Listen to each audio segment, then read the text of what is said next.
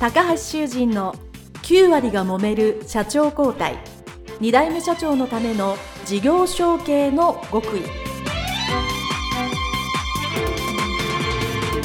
この番組は2代目社長専門経営コンサルタント高橋修人が経営に悩んでいる2代目社長やこれから社長になる後継者に向けて経営力を伸ばし会社を引っ張れるリーダーシップを身につけるための番組です。これまで数百社をコンサルティングした実績から2代目社長ならではの悩みを知りその解決のための独自理論によって2代目社長もまた従業員も幸せに仕事ができることを目指した内容です。皆さんこんにちは。事業承継コンサルタントの高橋修人です。本日は株式会社ナチュラルスマイルプラス菅原義彦社長を Zoom でお迎えしましてのインタビューでございます。菅原社長どうぞよろしくお願いいたします。よろしくお願いします。はい。私とですね、菅原社長は経営塾でね、一緒にさせていただいてですね、いや、すごいなと。お若いんですけども、ものすごくいろいろ考えて、事業承継もすごくされているなということで、ぜひお聞きしたいということで、 Zoom で今日お話を伺いたいと思います。まずは、菅原社長、ご自身の自己紹介と会社の紹介をよろしくお願いいたします。はい。株式会社ナチュラルスマイルプラスの代表取締役をしてます、菅原義彦と申します。弊社山形県の鶴岡市でやってまして、事業内容としては、グループ院として、整骨院と整体院えー、産後整体院と顕微整体院、あとは交通事故の専門員ということで、スタッフ数は少ないんですけども、それぞれに特化した治療院ということで、今させていただいております。はい。山形県鶴岡市。治療院は一つっていうんですか、ね、はい、一院です。一院でされてるということなんですね。はい、まあ、とはいですね、今言ったように、こう、やっぱ特化してるので、やっぱそういうお客さんがね、たくさん来られているので、あの、ちなみにまあ僕と菅原社長はまあ東京でお会いしてるので、それぐらいフットワークな軽い 社長だというふうに皆さん思っていただければいいかなと思うので、あの、もしお近くの方はですね、一度ホームページもあると思うので、あの、調べていっていただければと思います。治療院は、まあ、引き継いでいらっしゃるということなんですけど、まあ、その先代が、まあ、先ほどお母様というふうにお聞きしましたけど、はい、お母様から始められて何年ぐらいされてるんですか、そうですね、創業自体は平成6年1月ですので、今時点では28年続いてます。はい、素晴らしいですね。28年続けられて、場所もずっとそのま鶴岡の今のそうですね。途中で移転はしてるんですけども、同じ鶴岡市内で移転をしています。はい。なるほど。じゃあ、お母様がその平成6年に治療院をやろうというふうに思われたのは、まあ、どういう経緯かっていうのをご存知ですか？あはい。母親がその生体院を始めたきっかけとしては、じゃ母親自体が交通事故に遭ってしまって、ムチ打ち症状がすごい強かったんですね。それで、まあ、いろんな治療院に通いながらでもなかなか治らなくて、うん、で、まあ僕はすごい小さい頃だったんですけど、はい、症状が強くて、ちっちゃい自分の子供を抱っこできないっていうのがすごい悩みで、そこをなんとか、はい、したいっていうので、まあ、いろんなセミナーに参加してった時に、もう一回で治った技術があると。うん、それはすごい、はい。それはすごい、もう皆さんにこうお伝えしたいっていうので、まあ一年発起というか、自分でそれを勉強して、うん、まあいろんな方にこう感動してほしいっていう動機ですね。で、創業したようです。すごいですね。自分が治ったからそれを教えたい。で、はい、当然それまでそういうこう、いわゆる治療とか生態の経験は全くないよ。いわゆる未経験なわけですよね。そうです、そうです。おすごいですね。なるほど。で、それを、まあ、資格というかね、勉強されて、はい。会議をされたと。はい。それは、始められた平成6年か。はい、平成6年。菅原社長は何歳ぐらいだったんですか僕自体、中学生ですね。中学生ぐらい。あ、今までまあ、要は、主婦でいらっしゃったのかな、お勤めだったのかわかんないですけど、それがなんかいきなり治療院始めるって言うとびっくりしませんでした？そんなにびっくりはしなかったんですね。はいその前、その技術を勉強するのに、いろいろ新潟とかにもうしょっちゅう行ってたので、はい。それを見てたので、あ、あ、それが形になるんだな、ぐらいにしか思ってはいなかったですね。すごい。さすが。じゃあ、お身内に、はい。まあ、会社やられてるとか、商売やられてるとか、はい。まあそういうこう、個人事業主か、そういう方っていらっしゃいました？当時では、おじが会社経営してまして、おーうんうんうん。でしたね。あとは、うち自体が農家なので、まあ、ほぼ個人経営みたいな感じで、は。ないるほど。あじゃあ、お父様はそういう農業をされてはい、そうです。あ、なるほど。まあ確かにそうなるともう、個人経営ですね。はい。なるほど。じゃあまあ割と、そうですね。抵抗は少ないかもしれないですよね。そうですね。うん逆に会社員っていうものがあまりよく分からっていないっていう感じはしますけども。はい。そうですね。大体、はいまあ、こちら側っていうか、会社引き継いだり、経営されてる方は、そうですね。大体会社員がよくわからないっていう人が、私も含めて多いと思います。はい。じゃあ、まあ、中学生ぐらいで、お母様が、そうね、生体院を始められました。はい。で、じゃあ、まあ、中学校とか高校とか、ね、ご自身が大きくなってくると、どう思ってたんですか？ね。その生体院を継ごうと思ってたのか、あそれはそれでお母さんのもんだから、高校生ぐらいのね、どうぞ、はい男子だったら、いや、俺はこんなことやりたいとか、こんな夢があるとか、っていうのはあったと思うんですけど、はいその当時どういうふうに思ってました？そうですね。高校だとやっぱり進路を自分でこう決めなきゃいけないっていう時期で、まあかなり悩んではいたんですけど、うん。まあ始めた当初からうちの母親は引き継ぎをどうするかっていうのを常に考えてたようで、おー、そうなんですね。はい。で、兄と姉がいるんですけど、二人とももう仕事もしてましたし、まあ、自分でやりたいことみたいな感じではあったので、うん、そうすると進路が決まってない僕に白羽の矢が立っていて、最初から。なるほど。創業当時の思いも知ってはいたので、まあ、うん。そういう思いは引き継ぎたいなと、できればそういう皆さんに感動していただけるもんだったらなくしたくはないなっていう思いはありつつ、ただ、僕としてはすごい車が好きだったので、うん。もう車関係の仕事をとにかく何かしたいっていう思いがあり、車屋を自分でやりたいなという思い、があったのではい。まあ両方したいって思ってましたね。うん。車屋の開業と、まあ、生態院を引き継ぐのと、まあ両方できればやりたい。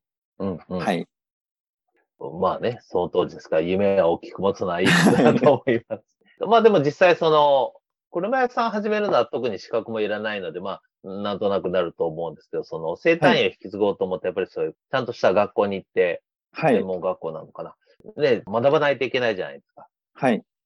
それ高校卒業するときぐらいに、そっちの方面に行くことになったんですか？まあそれでも生態と、まあ車の方も、うん。まず一旦整備士として、整備士からはい入る方。まあ社会人経験。をしてみようと思ったので、はい。で、まあ両方通学して、うん二つのスクールをこうダブルスクールで通いながらっても考えたんですけど、はい。二頭ものは一頭も得ずっていう言葉があるのでそれはちょ、っと、はい。はいはい。結局やろうと思ったけど中途半端になるのは嫌だったので、うんまあ、母親を説得して、まず自分の好きな車をとことんやらせてくれと。満足するまでやらせてくれっていう約束で、まず自動車の整備専門学校の方に進みました。なるほど。はい。そうですね。まあやっぱり自分のやりたい方に行こうということで自動車整備の学校に行って、当然そのまま学んで、そういう車関係のお仕事に最初は疲れたんですか？あ、そうです。おーあじゃあそこで整備士を何年かぐらいサラリーマンというかお勤めされたんですね。そうですね。最初、自動車整備といっても、ディーラーみたいなこう一般的なところではなくて、改造を専門にしてる、ちょっとチューニングショップを専門にしてる。はい。ちょっと変わったところだったんですけども、うん。そちらで、まあ、2年半ぐらいさせていただいて、でもうちょっと技術高めたいなと、うん日本のトップをちょっと見てみたいと思ったので、うん。そその後はトヨタのワークスチームをしてるレースチームに入社しました。えー僕もそんなに詳しくはないですが、はい。普通に考えて、多分トヨタのワークスチームって、はい。トップじゃないですか、日本で。おそうですね。その当時のカテゴリあお願いー、します。はい。そうですよね。それを簡単に入社ってできないとは思うんですけど、すごいですね。多分タイミングが良かっただけだとは思いますけど、うまく入社できました。すごいですね。じゃあその、トヨタのワークスチームっていうことは、まあいろいろこう、カテゴリーはいっぱいあるんですよ。それをはいレーシングチームではい。帯同したり整備したりするんですけど、こう、どういうお仕事っていうか、どういうところされてたんですか？えっ、と、その当時で参加してたカテゴリーでは、えースーパー GT っていうのうんとフォーミュラ日本っていう、はい。両方とも、あの、箱型ではトップだし、うんうんうんフォーミュラでも日本トップうのん。カテゴリーに参戦してるチームでした。すごい。そこで、そういうこう、整備というか、メカニックメカニック。ですよね。はい。うわ、すごいなこれは、録音の趣旨ではないんですけど、はい。楽しかったんじゃないですか？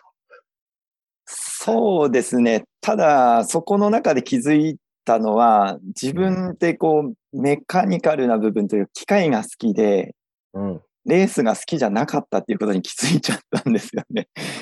なるほど。はいあ、機械が好きとレースが好きって、はい。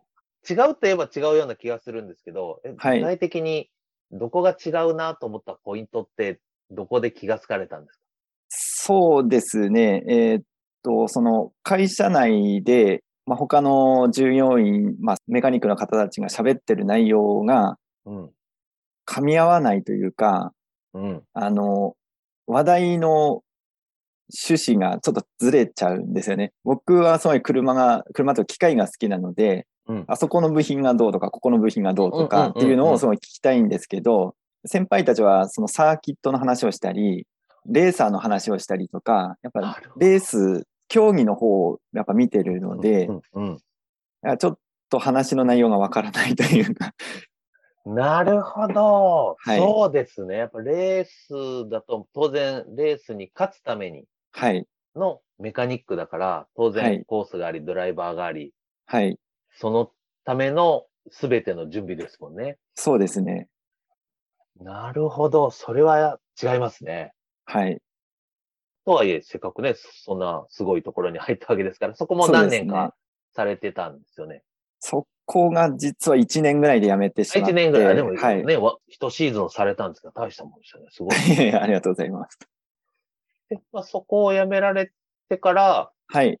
次はどうされたんですあその後に、というかその当時に、ほとんど家に帰れない状態だったんですね。うんレースのオンシーズンになってしまうと、か毎週毎週ありますもんね、レース。そうですね、毎週毎週サーキットに行き、帰ってきたら車を全部ばらして清掃して、うんうんうんうん。で、組み立ててっていう感じなので、ほぼ会社に寝泊まりしてるような状態で、うん。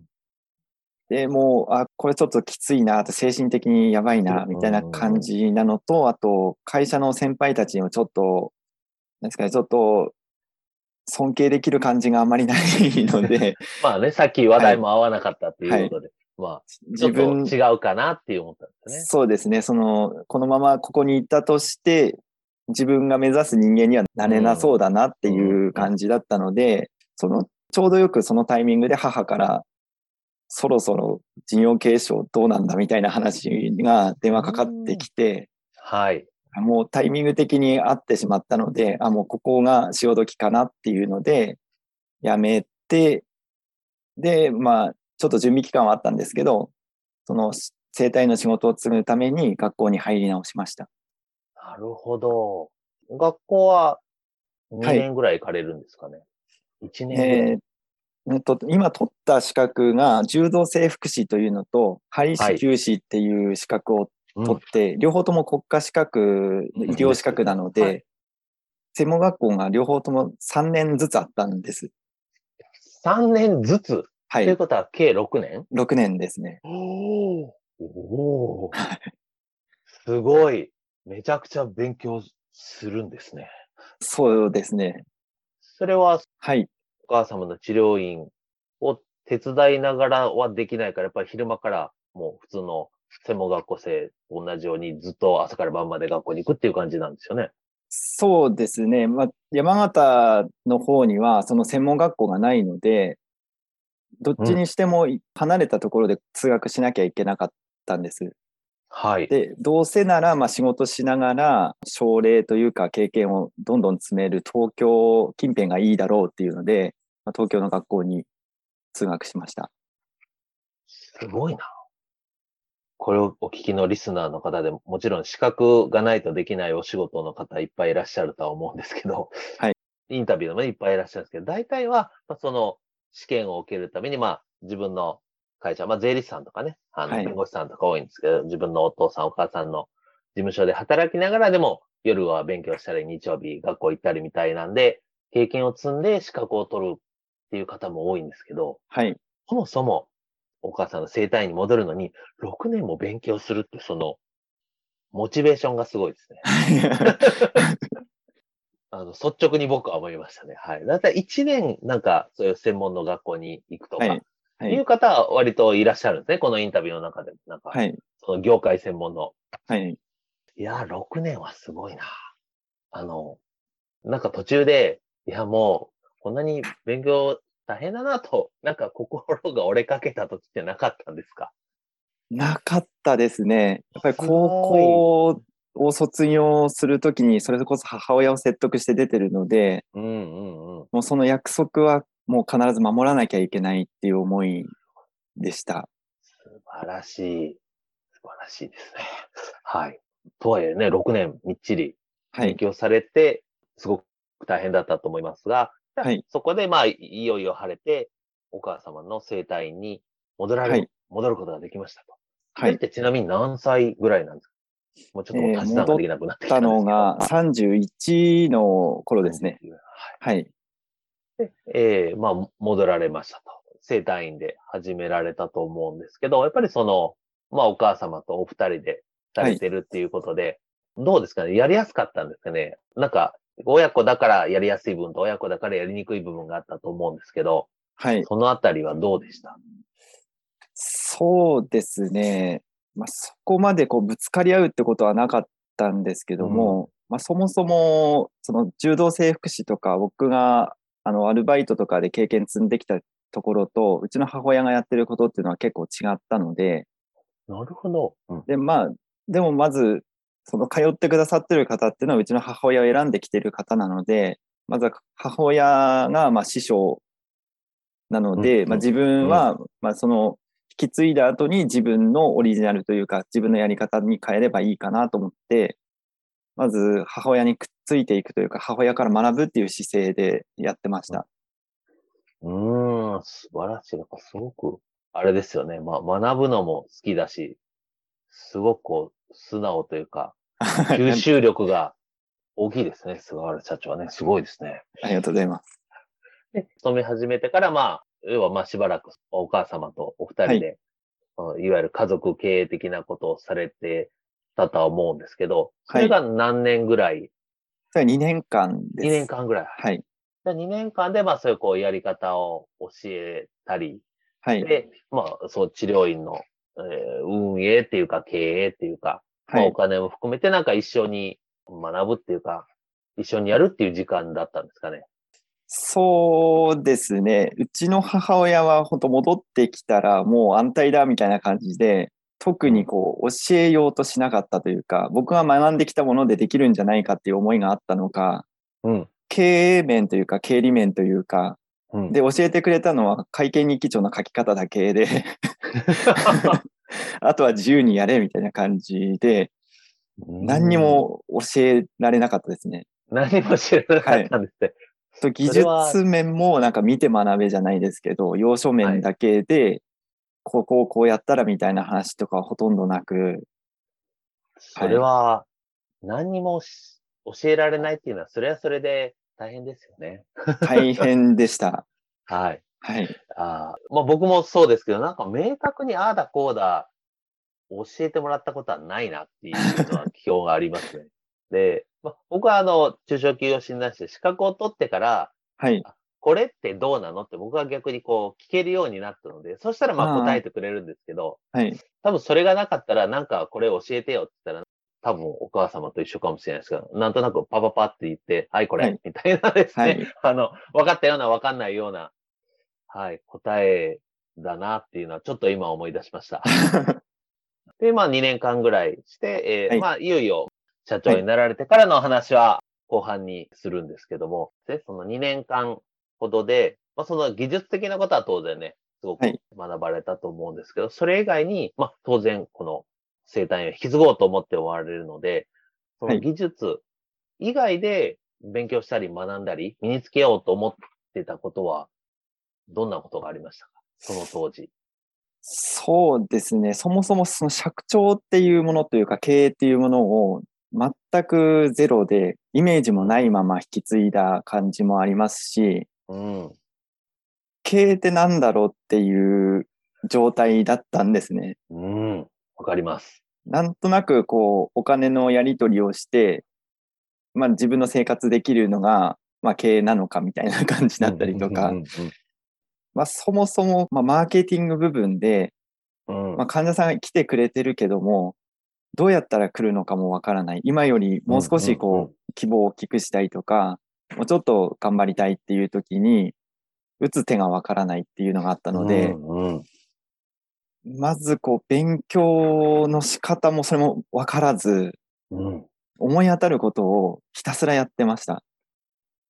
例えば、思い当たることってどんなことやってました、まずやったのが、広告ですね。うんうんうん。紙媒体の広告を出したらいいんじゃないかみたいな感じで出してみたり、はい。